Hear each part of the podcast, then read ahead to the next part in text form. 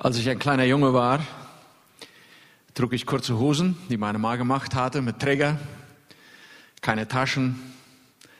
Wir flitzten einfach in kurzen Hosen rum, ob es nun Sommer oder Winter war. Und alle Kleidung wurde von der Mutter gemacht, barfuß.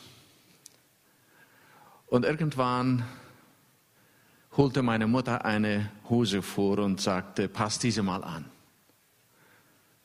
Es war eine lange Hose, eine langbeinige Hose. Meine erste, glaube ich, war das. Und es war eine Hose mit vielen Taschen. Vorne zwei Taschen, hinten zwei Taschen.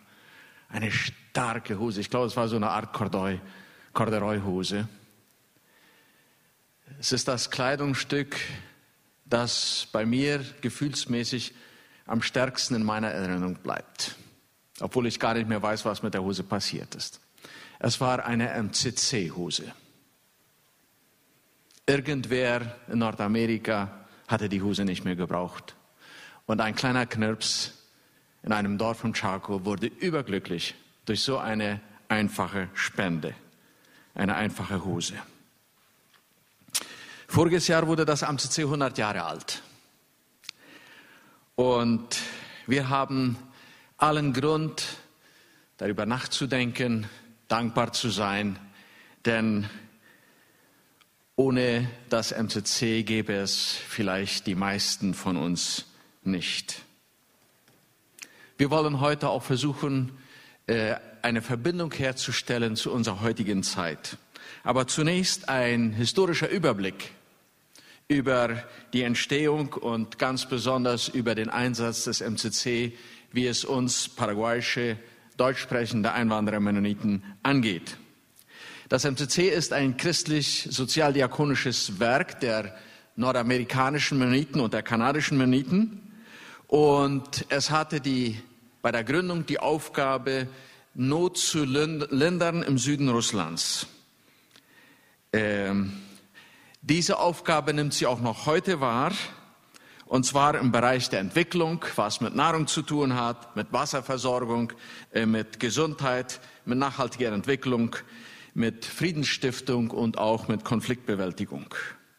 Wenn wir die Webseite von MCC ansehen, dann sehen wir, dass es heute in 50 verschiedenen Ländern tätig ist. Darunter Länder im Nahen Osten wie Israel, Palästina äh, und Irak und Ägypten, in Asien in Ländern wie Nordkorea, Vietnam, Indien. In Afrika ist MCC in 19 Ländern tätig, in Lateinamerika in 11 Ländern und natürlich auch in der Ukraine. Das MCC entstand auf Bitte der äh, mennonitischen Vertreter, die aus Südrussland nach Nordamerika gesandt wurden und um Hilfe baten. Es ging um eine einzige Aufgabe, nämlich die Linderung der Not in Südrussland. Aus diesem ersten Schritt folgte ein nächster und ein weiterer und MCC ist zu einem weltumfassenden Hilfswerk geworden. Wie schon gesagt, für uns hat das besondere Bedeutung, weil die Kolonien wie Fernheim, Friesland, Fulnam, Neuland gäbe es ohne das MCC wohl nicht. Und von daher wollen wir diesem gedenken und uns fragen, was das für uns zu bedeuten hat. Ich möchte ein Buch vorstellen, das von Prediger Gerhard Ratzlaff geschrieben ist, äh, das Mennonitische Zentralkomitee in Paraguay 1930 bis 1980. Wer etwas historisches Interesse hat, sollte sich das unbedingt ansehen. Hier nun einige Ereignisse, wo das MCC hier in Paraguay eine ganz besondere Rolle gespielt hat. Einmal angefangen mit der Ausreise aus Moskau im November 1929, die Übersiedlung nach Paraguay und die Gründung der Kolonie Fernheim und ihr Aufbau, wozu damals auch die Friesländer gehörten. Dann die Übersiedlung nach Paraguay der sogenannten Harbiner Flüchtlinge, dann die Herausrettung der Vollendamer und Friesländer Flüchtlinge, Flüchtlinge erst einmal aus Berlin, ein Großteil, dann äh, weiter die Übersiedlung nach Paraguay. Und wer die Geschichte etwas kennt, weiß, dass die äh, dass Berlin besetzt war vor den vier Großmächten. Die mennonitischen Flüchtlinge sammelten sich in dem äh, von den Amerikanern besetzten Gebiet äh, äh, nieder. Und jetzt galt es, diese Leute durch das von Kommunisten besetzte Ostdeutschland rauszubringen, im Geheimen einige hundert Familien. Es bedurfte der Einwilligung der nordamerikanischen Regierung. Es bedurfte einiger russischen Offiziere, die entweder genug, naja, vielleicht sollte ich das nicht so sagen, aber irgendwie liegt mir das auf den Mund, genug Wodka getrunken hatten oder ein gutes Herz hatten, im passenden Moment wegzusehen. Eine äußerst äh, spannende Geschichte, die sogar Netflix neidisch werden lässt. Aber es gelang. Und dann natürlich die Übersiedlung äh, dieser Flüchtlinge, wie es damals hieß, nach Paraguay, die Gründung der jeweiligen Kolonien. Darin waren eingeschlossen Reisekredite, äh, die von Seiten der nordamerikanischen Mennoniten und der deutschen Regierung vorgestreckt wurden. Der Landkauf, die Grundausrüstung in Haushalt und Wirtschaftsgeräte äh, für jede Familie, und natürlich, das MCC übernahm die volle Verantwortung sowohl, international vor den Regierungen als auch diesen Leuten gegenüber. Äh, das war keine kleine Verantwortung, die sie da übernommen haben. Und so hat das MCC mit uns zusammen mitgearbeitet von 1930 bis 1980. Während dieser Zeit entwickelte sich eine Beziehung zwischen MCC und den Einwanderer-Mennoniten in Paraguay, die ich mit zwei Worten beschreiben möchte, nämlich ähm, Zusammenarbeit und Entwicklung. Wenn man an den Landkauf denkt, dann kommt später auch die Organisation eines Verwaltungskomitees für die gesamte Ansiedlung, in diesem Fall für Fernheim, dann die Vergabe sogar von Briefmarken auf Kreditbasis, damit die Leute Kontakte mit ihren Familienangehörigen, die sonst wo in der Welt zerstreut waren, aufnehmen konnten. Ein Dampfkessel, der erste Dampfkessel, 1940, 1947 die ersten Telefonlinien, äh, 1948 die Baumwollentkernungsanlage, äh, 1946 die Gründung der Versuchsstation, äh, 1953 der erste Wirtschaftskredit. Ab 1937 schon kam es zu einer sehr bedeutungsvollen Zusammenarbeit auch mit der Kolonie Menno. Wenn wir an die wirtschaftliche Entwicklung denken, müssen wir ganz besonders an drei große Projekte äh, erinnern, die äh, wesentlich zur Weiterentwicklung und zum Aufbau der Chaco-Kolonien äh, dazu beigetragen haben. Und als erstes nenne ich den Bau der Ruta Trans-Chaco. Dazu gehörte natürlich die Spende der Wegmaschinen, der Transport der Wegmaschinen und der Einsatz der Freiwilligen aus Nordamerika, der Pax Boys oder der Friedensjungen, äh, die dann auch die Picadas aufschoben. Als zweites der 1 Millionen Dollar Kredit, der eine Laufzeit von 20 Jahren hat, im, im Jahre 1960 bis 1980. Ich kann mich noch als kleiner Junge erinnern, in der Harbiner Ecke der erste große Volvo Traktor gekauft von dem 1 Millionen Dollar Kredit, der dann für alle Leute dort seine Arbeit verrichtete. In unserem Dorf konnte sich eine Familie ein Keroseneischrank leisten. Das war auch Teil von diesem Millionen Dollar Kredit. Ein zweites großes äh, oder ein drittes großes Projekt war dann die Entstehung ich nenne es mal so, der Schwesterorganisation des MCC, nämlich das ursprüngliche MEDA. Äh, MCC war gewissermaßen die Hebamme von MEDA und MEDA ist in der Zusammenarbeit mit Paraguay eigentlich das geworden, was es heute ist auf internationaler Ebene. Äh, einige kennen die Milchfarm, die damals aufgebaut wurde, genannt Sorona. Vielleicht wissen einige über die Ledergerberei Sinfin ich weiß nicht, ob das ein Vorläufer ist von Senkoprod. Und es gab ein missglücktes Projekt von MCC Und hier ist unser Name interessant. Es sollte ein Großunternehmen, eine genannte, sogenannte Handelsgesellschaft Concordia gegründet werden, was aber irgendwie nicht funktioniert hat. MCC war stark beteiligt an Baulichkeiten. Krankenhaus und Ärztewohnung in Philadelphia, 50 Prozent bei dem Aufbau der, äh, der Nervenheilanstalt, wie es damals hieß, was heute Sanatorium, Sanatorium Irene ist, an 1955. Und an 1949 wurde das Mennonitenheim, das MCC-Heim gekauft. 1980 wurde es an die Mennoniten Paraguay für rund 400.000 Dollar verkauft. Wenn man sich einmal vorstellt, was es an Gutem in dieser Welt geschah, geschieht oder geschehen kann, dann ist beinahe all das auch auf dem MCC-Heim passiert.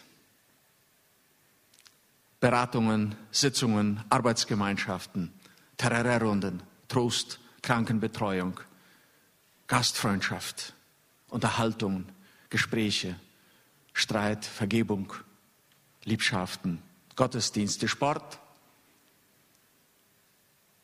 Hochzeitsbankette. Wir durften unser Hochzeitsessen da haben im Mennonitenheim. Das Geld, das wir als Paraguayer Mennoniten für das MCC haben, 1980 zahlten, wurde in sieben Jahren abgezahlt und alles blieb für die missionarische Arbeit in Paraguay im Rahmen von Kilometer 81 vom CD und der ASIM. Zur Zusammenarbeit mit dem MCC gehörte auch die Vermittlung von Spezialisten. Auf dem Bereich der Landwirtschaft, man denke an Robert Unruh, Gesundheitswesen, Ärzte, Zahnärzte, Lehrer für Zentralschule, für Lehrerausbildung, für Bibelschule. Auch die Entstehung des Gemeindekomitee und Oberschulzenrates, zwei ganz entscheidende Gremien für die äh, Zusammenarbeit, für die Weiterentwicklung und auch für die Beziehung nach außen, wären nicht so leicht zustande gekommen ohne die Hilfe und Begleitung des MCC. Und wenn wir an Gesundheitswesen denken, dann müssen wir ganz besonders Kilometer 81 erwähnen, das an 1951 gegründet wurde Heute könnten wir sagen, ein Wahrzeichen von international bekannter und anerkannter Gesundheitsdiakonie. Ein Dankeschön-Projekt an Paraguay. Das Herzstück von MCC war Mission und so war das Motto äh, In the name of Christ, im Namen Christi, ein inspirierendes Motto und hat auch uns begeistert. Und durch die Zusammenarbeit mit MCC ist so auch der christliche Dienst, den wir CD nennen, entstanden und aufgebaut worden. Und im Jahre 1962 kam es dann zu einer offiziellen, langfristigen Zusammenarbeit auch mit der ASIM, äh, der Mission, der sozialdiakonischen Mission unter den Indigenen im Chaco. Ursprünglich hieß sie Indianer Siedlungsbehörde. Dieser Name sagt unverständlich aus, worum es ging, nämlich den Indigenen zu eigenem Land und zu eigener Existenz zu verhelfen. Wilmar Stahl schreibt, durch die Unterstützung des NCC konnten rund 170.000 Hektar Land an die Ureinwohner zurückgegeben werden. In ihren Schulen lernen heute über 4.000 Kinder. Das war schon eine Reihe Jahre zurück. So, nach dieser kurzen Turbo Geschichtsvorlesung möchte ich jetzt eine Brücke zu unserer Gegenwart schlagen und fragen, welches ist das Vermächtnis des MCC? Oder wie Pastor Roland sagte, was hat das mit mir zu tun? Und ich denke, einige, wir könnten einige Elemente dieses Vermächtnisses oder ich werde einfach einige Vermächtnisse nennen, und die, aus denen wir lernen können, die uns Mut machen können und die uns auch motivieren können. Das erste habe ich umschrieben, den Ruf hören und folgen. Äh, die Bibel erzählt uns über verschiedene Situationen, äh, wo Menschen von Gott berufen werden und den Auftrag wahrnehmen und dem Ruf Folge leisten. Wir denken an Moses, wir denken an die Mission unter den Indigenen im Chaco, und oft, gerade in diesem Fall, kam der Ruf durch die betroffenen Menschen selbst. als unsere Eltern und Großeltern äh, die indigenen Menschen begegnete, dann wurden ihnen die Missionsader lebendig und sie konnten nicht anders als dem Ruf Folge leisten. Das MCC folgte dem Ruf, der Einladung, der Bitte der mennonitischen Vertreter aus der Südukraine. Es war ein erster Schritt, es war eine ganz konkrete, definierte Aufgabe. Aber es folgte ein weiterer Schritt, weil die Not so groß war. Und ein weiterer und weiterer. Und heute ist MCC in über 50 Ländern tätig, wie ich das schon gesagt habe. Erster Gehorsamschritt, weitere Gehorsamschritte. Das erinnert uns wieder an das Motto in the name of Christ, im Namen Jesu, denn Jesus war gehorsam und ging den Schritt ans Kreuz. Gehorsamschritt bedeutet den Ruf hören und befolgen. Ein zweites Vermächtnis vom MCC ist die Not sehen. Gott sah die Not Israels, als sie ein Sklavenvolk in Ägypten waren. Jesus sah die Not der Menschen und es jammerte ihn um sie. Die erste Gemeinde in Jerusalem sah die Not der vernachlässigten Witwen bei der Brotverteilung und die Diakonie kam zustande. Paulus gründete Gemeinden und in diesen Gemeinden sammelte er eifrig Geld, um die Muttergemeinde in Jerusalem, die von der Hungersnot betroffen war, zu unterstützen. Die Not sehen. Frage ist, wie sieht die Not aus? Wie sieht die Not der Menschen aus? Nun, ich beginne mit der geistlichen Not. Ich glaube, da sind wir uns alle einig. Die geistliche Not, die Sünde und ihre Folgen, die immer zerstörerisch, immer versklavend sind. Die Not des Hungers, wie schon wir, wir schon gesehen haben. Und Menschen, die die Hungersnot durchgemacht haben, damals in dieser Zeit, haben nachher gesagt, Hungersnot ist schlimmer als Krieg, weil Krieg betrifft eine Gruppe von Menschen. Hunger betrifft alle, auch die ganz unschuldigen Kinder und die Mütter. Unsicherheit und Lebensgefahr als Folge des Glaubens, der persönlichen Überzeugungen, ist eine Not heute ganz besonders wieder in unserer Zeit. Christenverfolgung oder einfach Verfolgung, weil man in ein politisches System nicht hineinpasst. Flüchtlinge. Wir sind Flüchtlinge gewesen, auf verschiedene Art und Weise. Wir sind Migranten gewesen. Das ist eine Not, heute eine sehr große Not. Das sollte uns ansprechen, das Wort Flüchtlinge, Migranten, Migration. Ich war vor einigen Jahren in Südbrasilien in einer Gemeinde und da hörte ich eine sehr schöne Geschichte. Vor einigen Jahren kam ja so eine äh, Flüchtlingswelle über Europa und da wurden auch andere Länder eingeladen mitzuhelfen.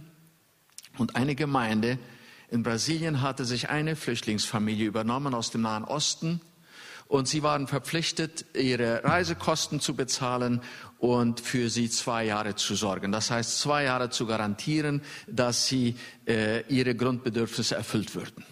Es waren berufliche Leute und man sagte mir, das war so einfach gewesen. Die Leute hatten sich so schnell integriert und sie hatten eine Familie glücklich äh, gemacht und ihr geholfen.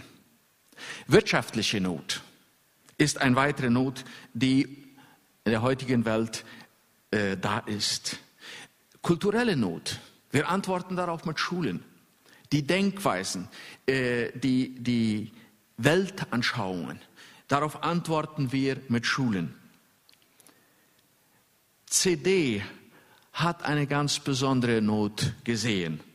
Und vielleicht wissen das nicht alle, aber unser christlicher Dienst hatte ihre Hauptbüros an einem Ort, das nicht einen sehr schönen Namen hatte, nämlich unser Hospital Neuropsychiatrico. Die Leute damals, als, als der CD anfing, wurden Lunaticos genannt und waren wohl die Leute, die am schlimmsten und am verlassensten Paraguay waren. Auf diesem Hof hatte der CD seine Büros. Und man konnte mit dem Leiter des CDs nicht sprechen, ohne dass man diesen Hof betrat. Man würde sagen, der CD hatte Stallgeruch. Und auf diesem Boden ist etwas gewachsen, das groß wurde und das viel, vielen Menschen geholfen hatte. Eine andere Gruppe Menschen, die in Paraguay zusammen mit den seelisch kranken Leuten ganz besonders vernachlässigt waren, waren die Leprakranken. Und das entstand Kilometer 81, um sich um die verlassensten Menschen in unserem Land, die verachtetsten, die gefürchteten Menschen zu kümmern. Heute ist Kilometer 81 ein Vorbild auf nationaler und internationaler Ebene. Das sind zwei Beispiele, wo wenn die Gemeinde sich um die ganz elendsten, verlassensten Menschen kümmert, wie Gott das zu einem ganz riesen Segen werden lassen kann. Programma Vision hat die Not derer gesehen, die keine Vision haben oder eine schlechte Vision und hat darauf geantwortet. Alto Refugio hat die Not der SIDA-Kranken und ihrer Familienangehörigen gesehen. Ich weiß nicht, ob ihr euch erinnert, als SIDA aufkam, sage ich mal so, verachtete Leute, sehr verachtete Leute. Man fürchtete sich vor sie. Was wird jetzt werden? Es waren Menschen in Not. Alto Refugio hat darauf geantwortet. Jesus Responde hat darauf geantwortet, dass Menschen Essen brauchen und sie haben äh, sie haben Kinderspeisungsprogramme organisiert und viele Gemeinden haben mitgeholfen. Vientos de Esperanza hat die Not von vergewaltigten Mädchen gesehen. Junge Mädchen, die von erwachsenen, älteren Männern oder jüngeren Männern schändlich missbraucht werden. Ich meine, diese Mädchen sind heute die Menschen, die am ganz vernachlässigsten in Paraguay sind. Sie sind nicht nur Opfer böswilliger, unbeherrschter Männergestalten, sie sind Opfer eines ungerechten Justizsystems. Sie sind verachtet, sind verlassen. Vientos de Esperanza hat darauf eine Antwort gegeben. Jetzt in dieser Covid-19 Zeit haben Gemeinden, unsere spanisch sprechenden Gemeinden, mehr als vielleicht unsere deutsch sprechenden Gemeinden, äh, die Not der Angehörigen und der Kranken gesehen. Und sie haben Zelte neben den Hospitälern aufgebaut, um ihnen beizustehen, um ihnen zu helfen, um sie zu trösten. Unser Gott, dem wir dienen, ist ein Gott, der die Not der Menschen sieht. Er sandte Mose, er sandte Jesus, er sendet seine Nachfolger. Gottes Kinder sind dazu beauftragt, die Vernachlässigsten in der Gesellschaft zu besuchen und ihnen zu dienen. Ein drittes Vermächtnis nenne ich, aus Schwachem wird Starkes. Es ist schon, ja vielleicht kann man sogar vom Humor Gottes sprechen. Das Sanatorium Irene wurde 1955 geboren MCC zahlte etwa 50 Prozent der ursprünglichen Baukosten.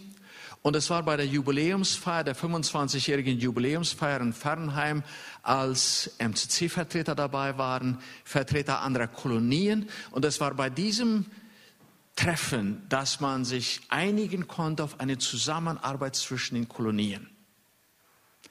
Die seelisch kranken Leute in unserer Gesellschaft, in unseren Kolonien, waren wohl die vernachlässigsten. Sie wurden verachtet, sie wurden ausgegrenzt. Und wo man gemeinsam anfing, sich um diese Leute ganz bewusst zu kümmern, daraus erwuchs eine Zusammenarbeit. Und wie viel Gutes ist nicht durch diese Zusammenarbeit zwischen den mennitischen Gruppen gewachsen? Aus Schwachem wird Starkes. Jesu Tod am Kreuz gibt Leben. Jesu Kreuzigung und Hinrichtung und Schmach brachte uns Trost und Freude und Heil. Ich erwähne nochmal, wie der CD dort beim Neuropsychiatrico stationiert die Grundlage schuf für das nächste, was ich jetzt möchte sagen, als ein weiteres Vermächtnis. Und zwar Mobilisierung einer Armee Freiwilliger. Das MCC entstand durch Freiwillige und mit Freiwilligen. Der junge Verlobte Clayton Kratz, ein Universitätsstudent, war einer dieser ersten Freiwilligen, der in die Ukraine ging. Und er wurde das erste Opfer durch die Hände der Rotarmee in der Ukraine. Aber er starb nicht umsonst. Sein Sterben war nicht vergebens. Wie Tertullian sagt, das Blut der Kirche, äh, der Märtyrer ist der Same der Kirche. Und so sind Clayton Kratz tausende Freiwillige gefolgt. Junge Männer und Frauen, Spezialisten, Ärzte, Ingenieure, Pädagogen, Rentner, Prediger, Missionare und so weiter. Die Mobilisierung eines Heeres Freiwilliger haben auch wir vom MCC gelernt. Hier in Paraguay und einige sind dabei, hier, die haben mitgemacht, gab es Arbeitslager. Dort beim Neuropsychiatriker auf Kilometer 81, andererorts. Es gab viele Einsätze. Aus Paraguay gingen Leute nach Guatemala nach dem Erdbeben, nach Chile nach dem Erdbeben. Vermittlung von Ärzten war entscheidend, war sehr hilfreich. Und ich denke an ein Ehepaar hier aus unserer Concordia-Gemeinschaft, Alfred und Wilma Klassen. Spezialisten, sie gingen nach Afrika drei Jahre lang, um dort armen Menschen zu dienen. Und ich frage heute, wo ist ein junger Arzt, wo ist ein junges Ärzte-Ehepaar, das gewillt ist, nach Afghanistan oder in den Irak zu gehen, wo wir immer wieder mennonitische Ärzte gehabt haben und dort Opfer des Krieges, der Krankheit, des Hungers, der Verfolgung zu dienen? Haben wir junge Spezialisten, junge Ärzte, die willig sind dazu? Wo ist der Unternehmer oder der Viehzüchter, der sagt, ich finanziere zwei Jahre ein Ärzte-Ehepaar, das dorthin geht in den Nahen Osten um Menschen in der Not zu dienen. Wo ist der Ingeniero Agronomo, der willig ist, wie Robert Unruh, Bob Unruh im Chaco, in die Ukraine zu gehen oder nach Afrika zu gehen und dort mitzuhelfen, um die Landwirtschaft auf ein gesundes Fundament mit Nachhaltigkeit zu gründen und zu entwickeln? Ingenieros Agronomos. Wo ist ein Junglehrer, der bereit ist, nach dem ostafrikanischen Land zu gehen, genannt Burundi, wo Kinderwerk Lima und zusammen mit mennitisch, einigen mennitischen Freunden eine Schule aufbaut, um armen Afrikanerkindern zu helfen, ihnen Chancen fürs Leben zu geben. Wir könnten noch weitere Möglichkeiten anführen. Ein weiteres Vermächtnis des MCC nenne ich Nachhaltigkeit. Und dazu zitiere ich Edgar Stöß. Edgar Stöß war Leiter für viele Jahre von MCC für Paraguay und für Lateinamerika. Und als er zur Mennitischen Weltkonferenz 1920, äh, 2009 Entschuldigung, ähm, hier in Asunción war und er kannte die Situation her und er kannte die, die Entwicklung und den Wohlstand, unseren Wohlstand, dann fragt er hier und dort Leute, worauf führt ihr den Wohlstand, den ihr genießt, zurück? Und er kriegte so verschiedene gute, gute Antworten, die wohl auch stimmten, aber keiner erwähnte das MCC. Das war für ihn eigentlich irgendwie ein bisschen beleidigend, da MCC doch so viel getan hat. Und er sagt, er hat dann eingesehen, dass es ja eigentlich nicht darum geht. MCC ist ja nicht da, um Anerkennung zu kriegen, sondern um Frucht zu bringen. Und das sehe ich in Paraguay. Wir sind durch MCC gesegnet. Nach dem Abrahams Prinzip möchte ich sagen, sind wir dran, ein Segen zu sein. Ich will dich segnen und du wirst ein Segen sein für viele Völker. Ich komme noch einmal darauf. Aber wir müssen uns vielleicht doch fragen, äh, so viel wir auch getan haben und so viel wir tun durften hier in Paraguay, ähm, brauchen wir auch auf diesem Gebiet, Gebiet eine Neubelebung? Ist unser Einsatz von diesem Motto bewegt im Namen Christi? Die Liebe Christi dränget uns. Was motiviert uns für unseren Einsatz? Steht unser Einsatz in einem richtigen Verhältnis zu der Not in der Welt? Steht unser Einsatz im richtigen Verhältnis zu dem Potenzial und zu den Ressourcen, die wir haben? MCC ging es um Frucht. Ich will dich segnen und du sollst ein Segen sein. Ein weiteres, sind das, ein weiteres Vermächtnis ist, dass Grenzüberschreitungen oft gelingen, wenn wir uns missionarisch einsetzen. Nicht immer fahren wir gut miteinander, als Gemeinden, als Kolonien, als verschiedene Gruppen. Und wenn wir vergessen zu dienen und uns zu sehr mit uns selbst beschäftigen, dann laufen wir Gefahr, dass wir unzufrieden werden, dass uns dieses nicht gefällt, dass uns jenes nicht gefällt, dass wir die Gemeinde kritisieren, dass wir jenes kritisieren, dass wir den anderen negativ sehen.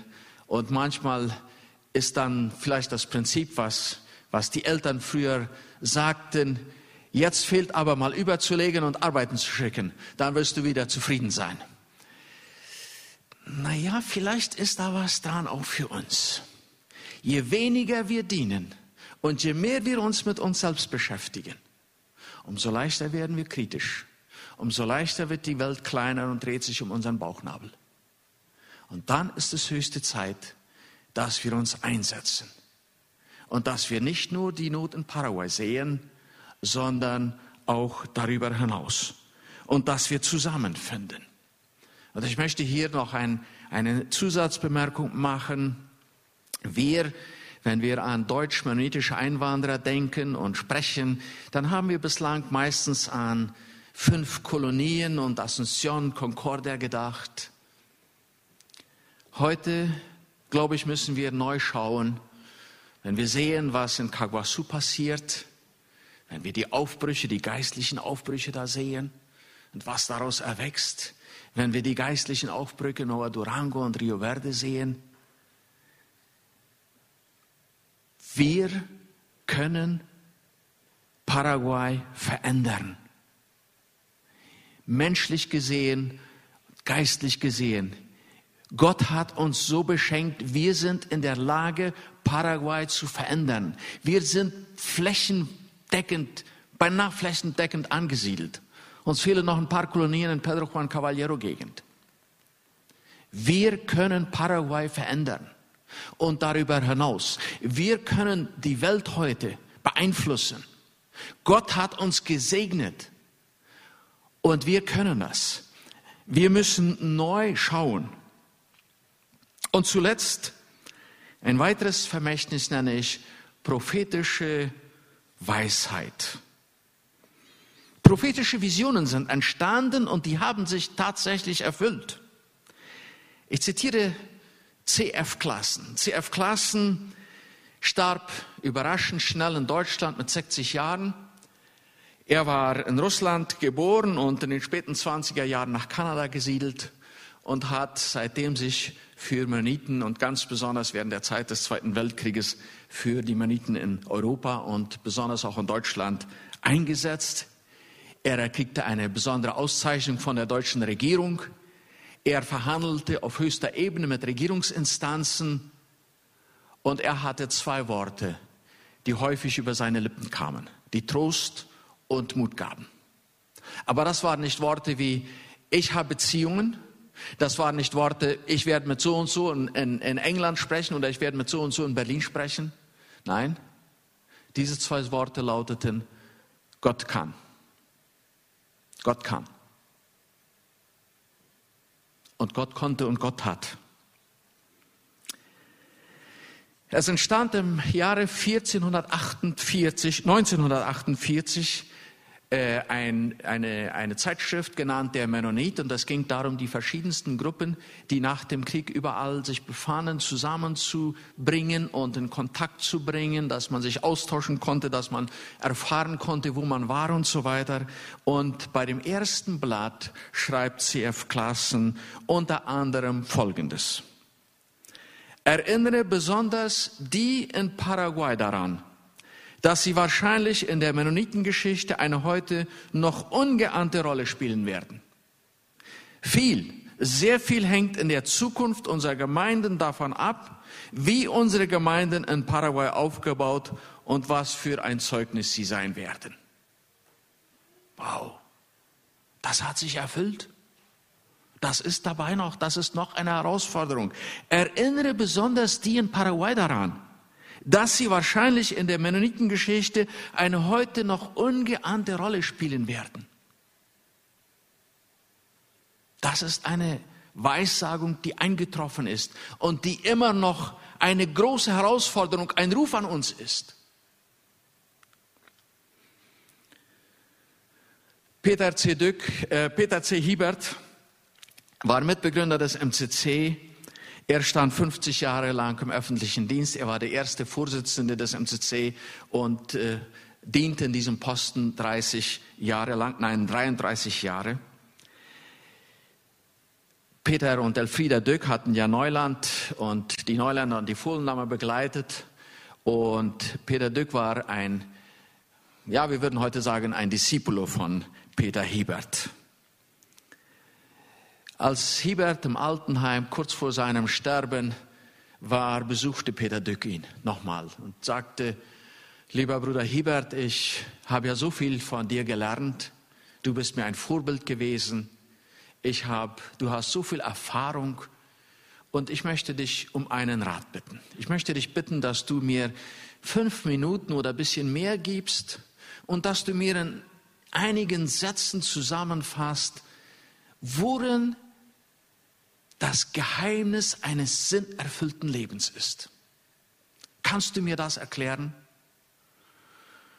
Und Hiebert antwortet ganz spontan, lieber Peter, dazu brauche ich keine fünf Minuten, dazu brauche ich keine paar Sätze. Das sage ich dir in einem Wort. Das Geheimnis eines sinnerfüllten Lebens lautet dienen. Menno Simons schreibt, Sie beweisen einander Barmherzigkeit und Liebe als Glieder einer christlichen Gemeinde. Sie lassen keine Bettler unter sich sein. Sie nehmen sich der heiligen Notdurft an. Sie leihen den Bedürftigen. Sie kleiden die Nackten. Sie brechen den Hungrigen ihr Brot. Und Paulus schreibt, bleibt keinem etwas schuldig. Was ihr einander allerdings immer schuldet, ist Liebe. Wer nämlich seine Mitmenschen liebt, der hat Gottes Gesetz erfüllt. Dankeschön.